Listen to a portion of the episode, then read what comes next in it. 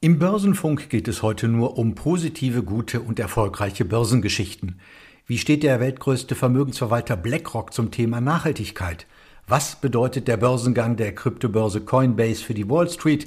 Warum werden europäische Aktien wieder attraktiver? Und ganz konkret, wie attraktiv sind die Aktien der Autohersteller, auch wenn sie mal nicht Tesla heißen? Börsenfunk, der Podcast von Wall Street Online. Am Mikrofon ist Martin Kerscher. Nachhaltig anzulegen heißt, in Fortschritt zu investieren und zu erkennen, dass Unternehmen, die sich den größten Herausforderungen dieser Welt stellen, die besten Wachstumschancen haben.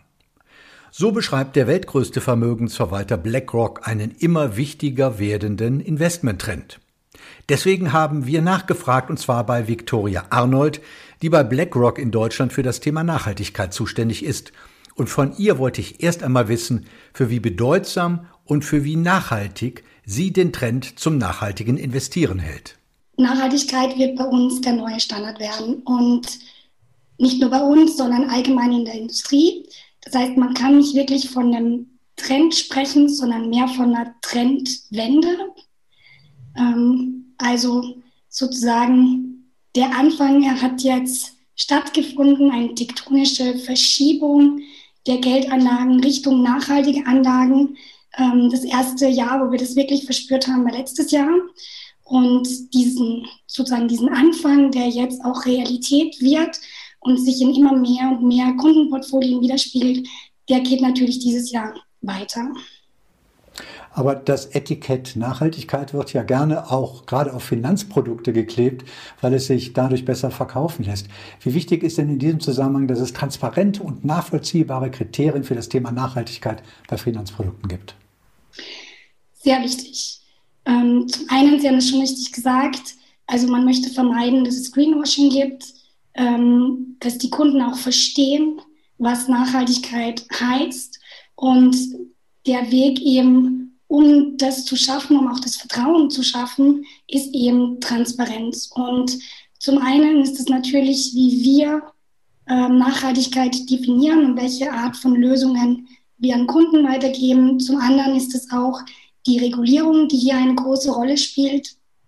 Wenn es bei BlackRock um Nachhaltigkeit geht, dann unterscheiden wir zwischen, würde ich mal sagen, zwei gröberen Ansätzen. Das eine ist mit Ausschlüssen, das heißt, man schließt kontroverse Geschäftstätigkeiten aus. Das andere geht über sogenannte Förderung, das heißt, man bezieht ESG-Daten in den Investmentprozess mit rein. Also typisch, man hat es öfter mal gehört, Best-in-Class-Ansätze oder thematische Ansätze. Und es geht hin bis zu Impact Investing. Und Impact Investing ist dann, wo man eine messbare Wirkung erzielen kann. Und hier, so wie wir eben auch dieses Rahmenwerk haben, hat natürlich auch die Regulierung ein Rahmenwerk, um eben mehr Transparenz zu schaffen von den nachhaltigen Lösungen, die angeboten werden.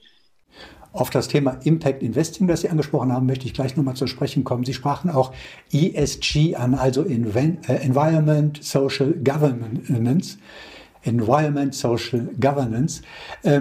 Inwiefern sind denn eigentlich die Themen Umwelt, Soziales, Governance immer untrennbar mit dem Thema Nachhaltigkeit verbunden? Was Sie auch ansprechen, ESG, also ökologische, soziale äh, Kriterien und Aspekte zur guten Unternehmensführung, das ist das, was definiert wird als nachhaltige Aspekte. Das heißt, man kann diese Daten als äh, mit einbeziehen in einen Investmentprozess auf der Risikoseite, aber natürlich auch auf der Renditeseite, also Chancen bringen.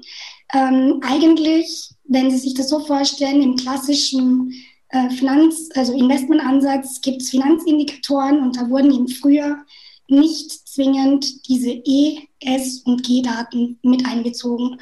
Und ähm, auf Ihre Frage zurück, wie sich das eben mit Nachhaltigkeit widerspiegelt. Ähm, ne, nachhaltig heißt langfristig wirtschaften und zum langfristigen Wirtschaften gehört eine gute Unternehmensführung. Es gehört der Einbezug von der Gesellschaft, das heißt die Auswirkungen, die man auf die Mitarbeiter hat, aber auch die Gesellschaft, das Unternehmen gehört damit rein. Und natürlich ein Thema, was wir mehr und mehr präsent auch in den Medien sehen, ist natürlich das Thema Umwelt und hier an erster Stelle voran der Klimawandel und daher auch E, S und G Daten für nachhaltige Investmentansätze. Sie hatten gerade schon angesprochen das Thema Impact Investing, das immer mehr im Zusammenhang mit nachhaltigem Investieren auch auftaucht. Was hat es denn damit auf sich mit Impact Investing und was ist es? Genau, also es gibt, ähm, wie gesagt, unterschiedliche Ansätze. Ich werde es jetzt einfach mal so sagen, wenn man von der Regulierung ausgeht, dann gibt es zwei grobe Ansätze. Das eine sind breite ESG-Strategien. Das andere sind sogenannte, vereinfacht gesagt, Impact-Strategien. Ein breiter ESG-Ansatz, der bezieht eben ES- und G-Daten im Investmentprozess mit ein, durch Ausschlüssen, durch Best-in-Class-Ansätze, durch Umgewichtung des Portfolios gibt es unterschiedliche Ansätze. Impact Investing im Gegensatz ist sozusagen das Investieren, wo man eine Wirkung, eine nachhaltige Wirkung, also entweder ökologisch oder soziale Wirkung anstrebt, die man dann messen kann. Und ich würde mal sagen, vielleicht eines der berühmtesten Beispiele für solche Strategien sind Green Bond Strategien, äh, entweder grüne, also grüne Anleihen, die man einzeln kauft oder im Fonds, äh, also in einem aktiven Fonds oder in einem Indexfonds. Aber diese Anleihen werden eben spezifisch für Projekte, also grüne Projekte herangezogen. Da gibt es auch ähm, auf europäischer Ebene und auf globaler Ebene Standards, wie man das messen kann und auch muss, damit man das überhaupt als grüne Anleihe beschreiben kann. Das ist natürlich nicht das einzige Impact Investing, aber da geht es wirklich um eine gezielte Wirkung, die man dann auch messen kann und nachweisen kann, wie diese Wirkung sozusagen also, ähm, sich widerspiegelt. Wenn Anleger jetzt auf der Suche nach nachhaltigen Investments sind, an welchen Kriterien können und sollten sie sich denn dann orientieren? Das ist ein wichtiger Punkt. Nachhaltigkeit hat halt für jeden eine unterschiedliche Bedeutung. Ähm, deshalb gibt es auch unterschiedliche Ansätze und das, das ist auch gut so. Wichtig ist eben hier Transparenz. Ähm, ich habe vorhin gesagt, wir gliedern das in zwei gröbere Blöcke rein. Das eine ist Ausschluss, das andere sind Fördern. Wenn wir jetzt sozusagen von nachhaltigen Strategien sprechen, ähm, wenn man zum Beispiel das Wort screened liest, dann sind das eher Ausschlüsse. Äh, wenn man eher Wörter liest wie ähm, Enhanced oder SRI, also SRI, Social Responsible Investment Strategien. Das ist oft ein Wort, das man äh, wiederfindet. Hier werden öfter mal ESG-Daten in dem Investmentprozess mit eingezogen. Es werden sogenannte Best Class, also Klassenbeste, äh, auserwählt von einem Universum. Ähm, das ist ein anderer Ansatz. Wichtig ist zu verstehen, zuerst einmal, was ist für mich wichtig? Und in diesem Zusammenhang sieht man ja auch auf den Webseiten oder bei den Produkten, was wird wirklich ausgeschlossen, was wird angestrebt von der äh, Strategie. Das heißt, diese Transparenz muss gegeben werden.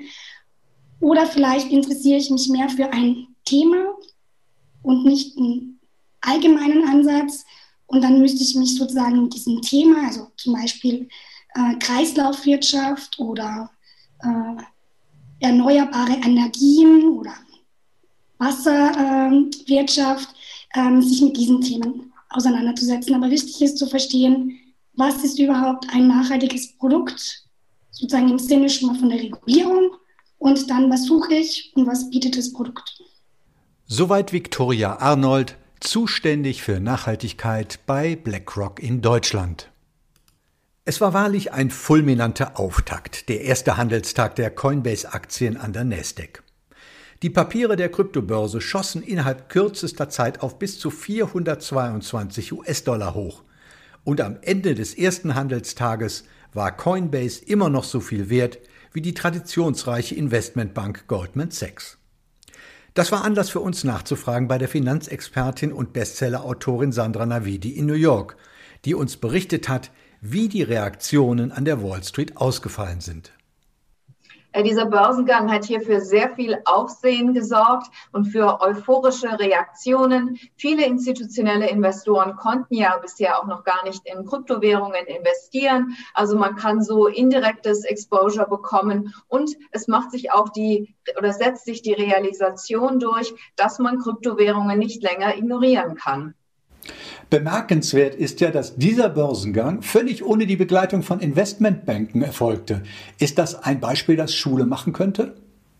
Ja, das ist ein relativ neues Phänomen. Normalerweise sind Investmentbanken ja eingebunden, vor allen Dingen für den Preisfindungsprozess und auch um Investoren an Land zu ziehen, um Roadshows zu machen, um Werbung zu machen, um ihren eigenen Kunden den Vorrang zu geben. Und Coinbase ist so populär, hat eine so breite Nutzerbasis und auch so viel ähm, Widerhall im Internet und in sozialen Medien, dass es das gar nicht brauchte. Und so konnte es die großen Gebühren sparen. Und eigentlich ist das auch ein bisschen ein Ausdruck dieses Wegbewegens von den klassischen äh, Finanzinstituten, vom Establishment weg zu ganz neuen Wegen beschreiten. Und das kommt natürlich auch gerade bei den Kunden, bei der Nutzerschaft von Coinbase und von Kryptowährungen an. Wer sind denn die Macher hinter Coinbase? Wem gehört die Kryptobörse und was wollen Sie mit dem Unternehmen eigentlich erreichen?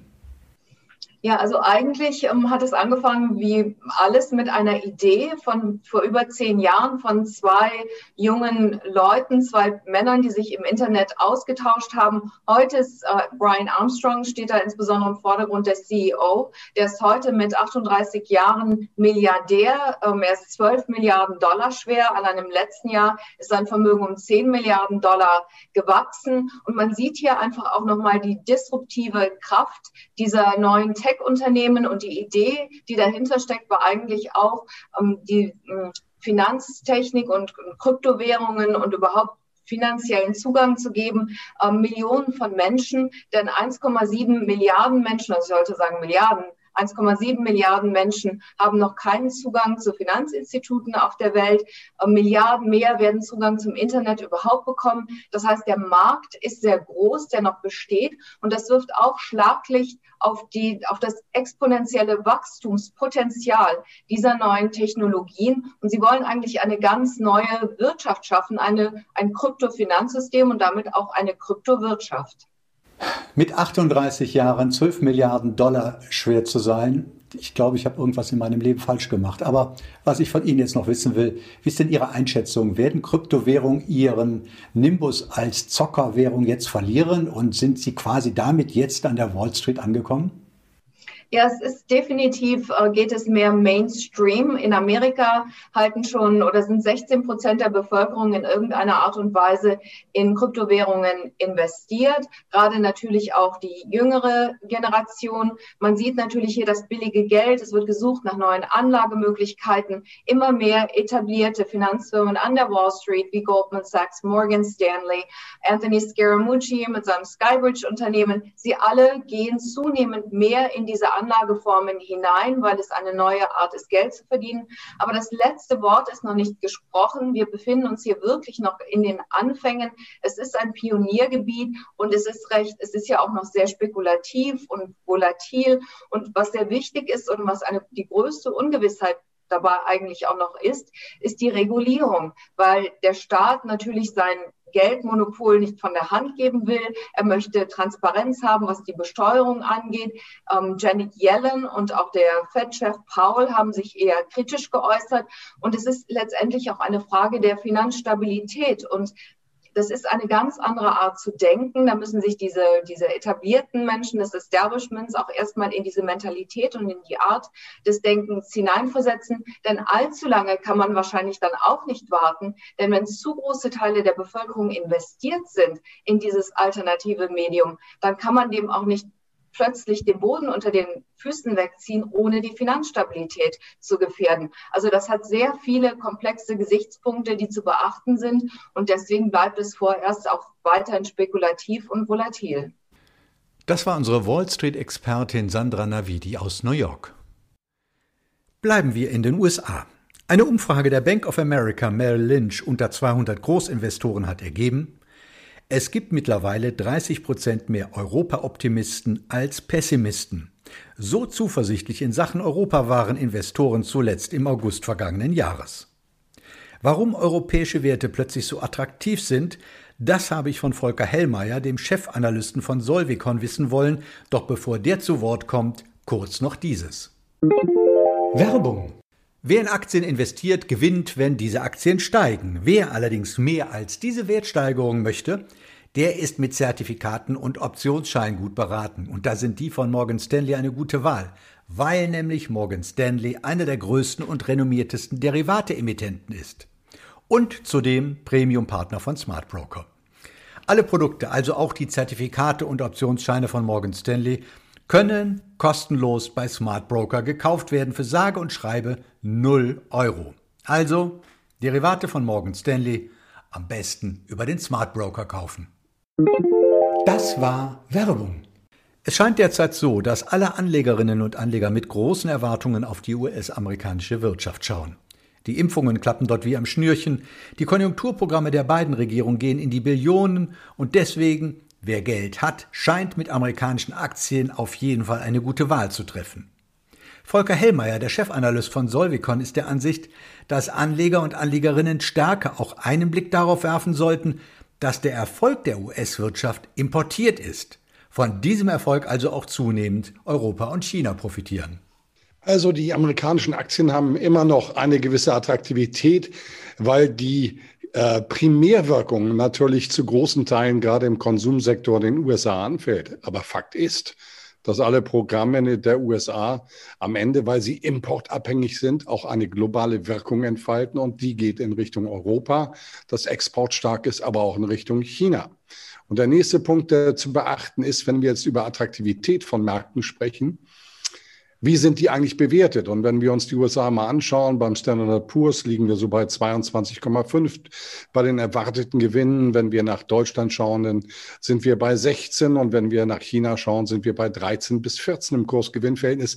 Dasselbe gilt ja auch für das Kursbuchverhältnis. In den USA meandern wir bei 4,3. Das heißt, man zahlt das 4,3-fache des im Moment äh, des Wertes des Unternehmens. In Europa liegen wir hier in Deutschland im DAX bei knapp zwei. Und in China liegen wir leicht über zwei. Wenn wir also diese ganzen Dinge mit berücksichtigen, dann müssen wir eigentlich sagen, dass der relative Value hier im Moment für andere Märkte, beispielsweise für Europa, interessanter ist. Das hat ja auch eine Umfrage der Bank of America Merrill Lynch ergeben, die unter 200 Großinvestoren einmal nachgefragt haben. Ergebnis? Es gibt 30 Prozent mehr Europa-Optimisten als Pessimisten. So zuversichtlich in Sachen Europa waren Investoren zuletzt im August vergangenen Jahres. Was macht denn die europäischen Werte denn plötzlich so attraktiv? Im Grunde genommen ist die Attraktivität jetzt begründet durch die Unattraktivität im letzten Jahr. Im letzten Jahr waren alle auf IT äh, fokussiert und da ist, sind die USA natürlich stark, weil im Zuge von Covid-19 alles mehr in den IT-Sektor verlegt worden ist. Äh, das war logisch, das war konsequent.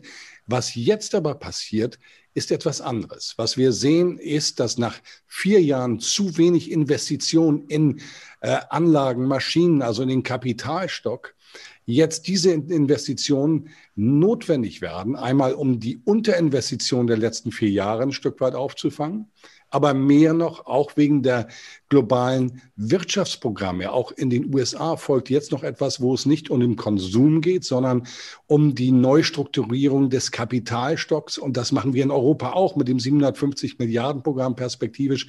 Das heißt, die Old Economy kommt wieder und hier ist Europa natürlich sehr attraktiv aufgestellt. Wir haben die Anlagenbauer, wir haben die Maschinenbauer, wir werden Chemie dafür brauchen. Und insofern ist es nur konsequent, dass wir jetzt im Grunde genommen bei dem sektoralen, bei der sektoralen Betrachtung dieser Märkte Europa stärker in den Fokus nehmen. Und das sehen wir ja auch schon in den letzten Monaten.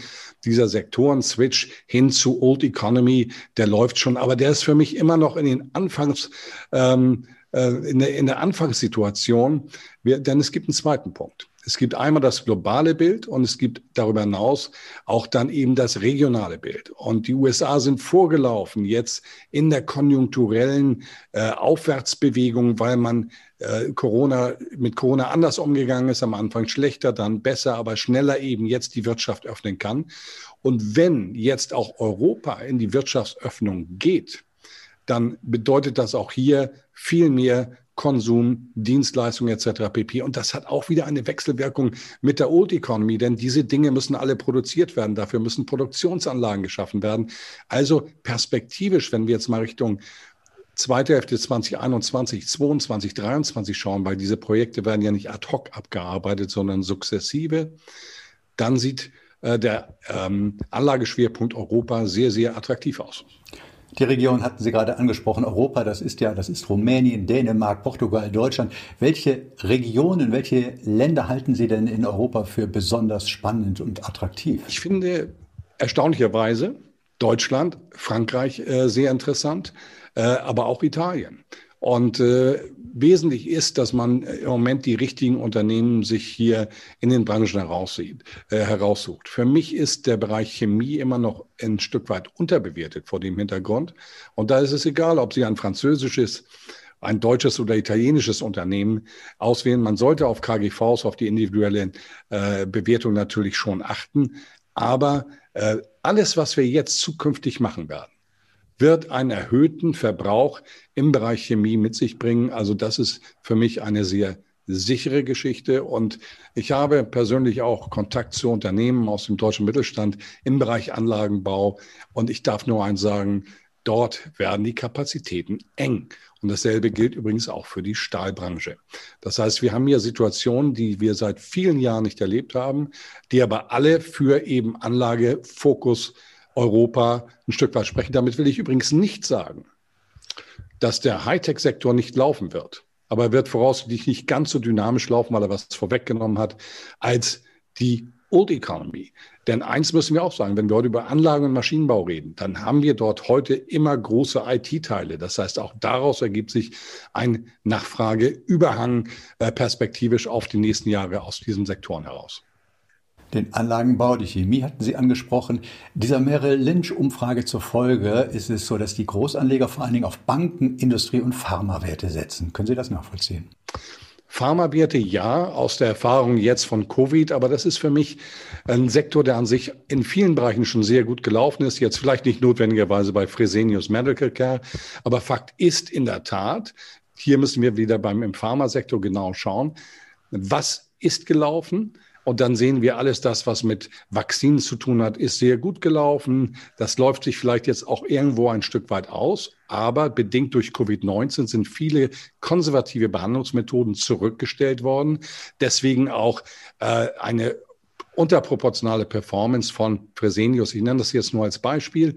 Und in dem Maße, wie wir Covid in den Griff bekommen werden, wird dann eben die konventionelle Medizin mit den Unternehmen, die diese Güter für diesen Sektor herstellen, in meinen Augen besser laufen. Und das ist nicht eine Frage des Ob, das ist eine Frage des Wann. Das ist genau die Vorlage für meine nächste Frage. Wir hatten jetzt über die Region gesprochen, wir hatten jetzt über die Branchen gesprochen, aber wann ist denn der richtige Zeitpunkt für einen Einstieg, gerade für Privatanleger? Wäre es eine gute Idee, jetzt zu investieren? Die deutschen Wirtschaftsinstitute, die Führenden, haben gerade gesagt, für die weitere Entwicklung in Europa makroökonomisch ist ganz entscheidend die weitere Entwicklung von Covid-19. Ich bin hier persönlich der festen Überzeugung, dass wir jetzt im laufenden zweiten Quartal die Kurve kriegen, dass das zweite Halbjahr deutlich anzieht. Aber wenn wir über diese Unternehmen sprechen, ist das gar nicht die ganz entscheidende Größe, sondern da zählt das globale Bild. Und das globale Bild, wenn wir Richtung UK schauen, wenn wir Richtung USA schauen, wenn wir Richtung Asien schauen, ist hinsichtlich Corona entspannter. Das heißt, wenn wir jetzt beim Pharmasektor mal bleiben, das sind die Unternehmen, die für den globalen Markt produzieren, dann sollte losgelöst auch davon, ob es jetzt in Europa ein oder zwei Monate früher oder später mit der verbesserten Lage losgeht, sich trotzdem diese Grundtendenz deutlich abzeichnen. Wenn es in Europa dann auch noch kommt, dann kriegt das Ganze noch etwas mehr Dynamik. Das war Volker Hellmeier, Chefanalyst von Solvicon. Einmal in jedem Monat widmen wir uns in Wall Street Online TV den meistgehandelten Aktien auf Smart Broker. Und im vergangenen Monat waren unter den Top 5 direkt zwei Autoaktien. Tesla, die haben quasi einen Stammplatz auf den vorderen Rängen und erstmals auch Volkswagen. Das habe ich zum Anlass genommen, um einmal genauer auf die Autowerte zu schauen, gemeinsam mit dem Aktienexperten und Herausgeber der Börsensignale Uwe Lang. Und er hat zunächst einmal begründet, warum er die VW-Aktie für äußerst attraktiv hält. Die Volkswagen-Aktie ist sehr attraktiv, weil sie immer noch unterbewertet ist. Die hat ja eine lange Base-Phase hinter sich gehabt, aufgrund äh, der bekannten Skandale, die es bei VW gegeben hat.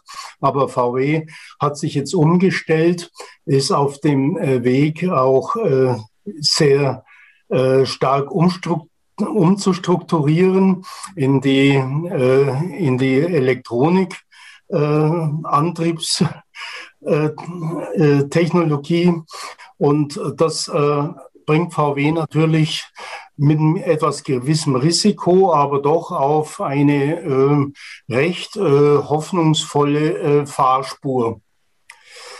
Ich würde sagen, VW ist äh, im Moment äh, von sowohl von der Dividendenrendite her, vom Kurs-Gewinn-Verhältnis, aber vor allem vom Kurs-Umsatz-Verhältnis her eine der billigsten Aktien, die wir gerade noch kaufen können. Man muss sich ja auch überlegen, äh, die, wir sind ja schon auf einer beachtlichen Höhe beim, äh, nicht nur beim DAX, sondern auch weltweit äh, am Aktienmarkt. Und wir müssen uns äh, jetzt auch Branchen heraussuchen, die noch etwas Spielraum nach oben haben. Autoaktien gehen gewöhnlich mit der Konjunktur und vor allen Dingen zurückgebliebene Autoaktien, wie es VW, Daimler und auch Toyota sind, die sind dann besonders attraktiv für uns. Und deshalb äh, denke ich, in diese Aktien sollte man momentan äh, ein gewisses Schwergewicht drauflegen. Schauen wir dann nochmal auf die zurückgebliebene Aktie von Daimler. Konzernchef Kelenius hat ja auf der jüngst abgehaltenen Hauptversammlung, die war Ende März, vor dem Mercedes-Modell EQA die Elektrooffensive des Konzerns noch einmal bekräftigt. Und Daimler hat ein äußerst erfolgreiches erstes Quartal hinter sich. Fast 25 Prozent mehr Fahrzeuge wurden verkauft, allerdings vor allen Dingen in China. Inwiefern lässt denn dieses Quartal darauf schließen, dass der Konzern auf einem guten Weg ist? Ja, äh, natürlich, äh, China ist ein gewisses Problem. Man weiß ja auch nie, wie es genau äh, mit China weitergeht.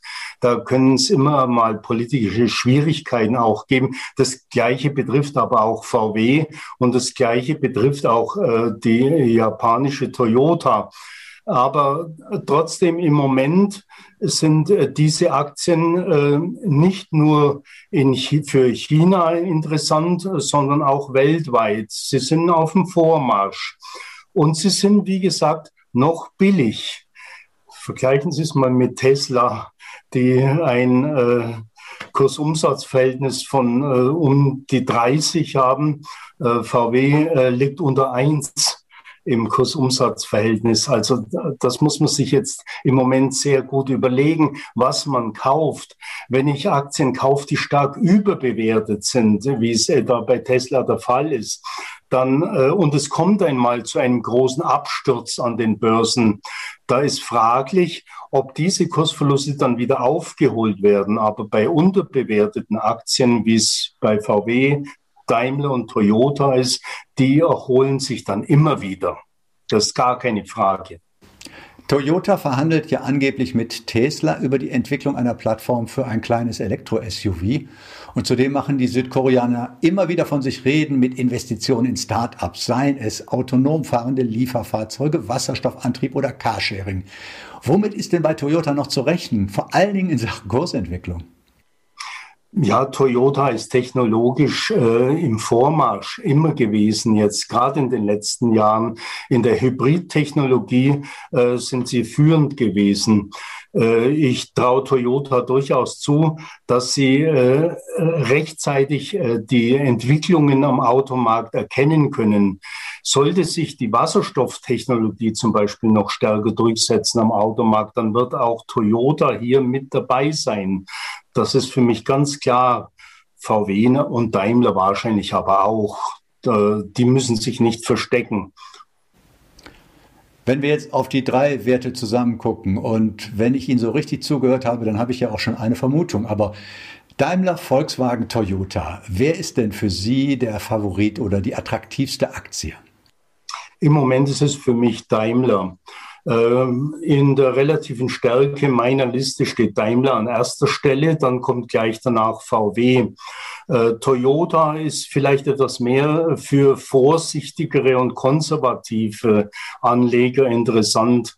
Die bewegen sich jetzt von der relativen Stärke her im Mittelfeld der japanischen Liste. Da ist vielleicht im Moment sogar noch etwas mehr Spielraum nach oben als wie bei VW und Daimler. Aber so kurzfristig sollte man ja auch nicht denken. Es sind alle drei Aktien ziemlich unterbewertet. Äh, die, äh, sie werden gerade ungefähr mit ihrem Buchwert äh, äh, an der Börse gehandelt. Und das ist an sich eine sehr durchschnittlich niedrige Bewertung insgesamt. Der Aktienexperte Uwe Lang über die Autowerte Toyota, Volkswagen und Daimler. Das waren wieder vier Highlights aus Wall Street Online TV. In der kommenden Woche wird an dieser Stelle Beate Hoffbauer sich mit dem Thema Investieren in KI und Big Data beschäftigen. Sie hat dann Thomas Rappold zu Gast, der sich in Sachen Technologie und Plattformen auskennt wie kein zweiter. Und wem das zu lange dauert, im YouTube-Channel von Wall Street Online TV gibt's täglich ein neues spannendes Interview. Das war Börsenfunk, der Podcast von Wall Street Online.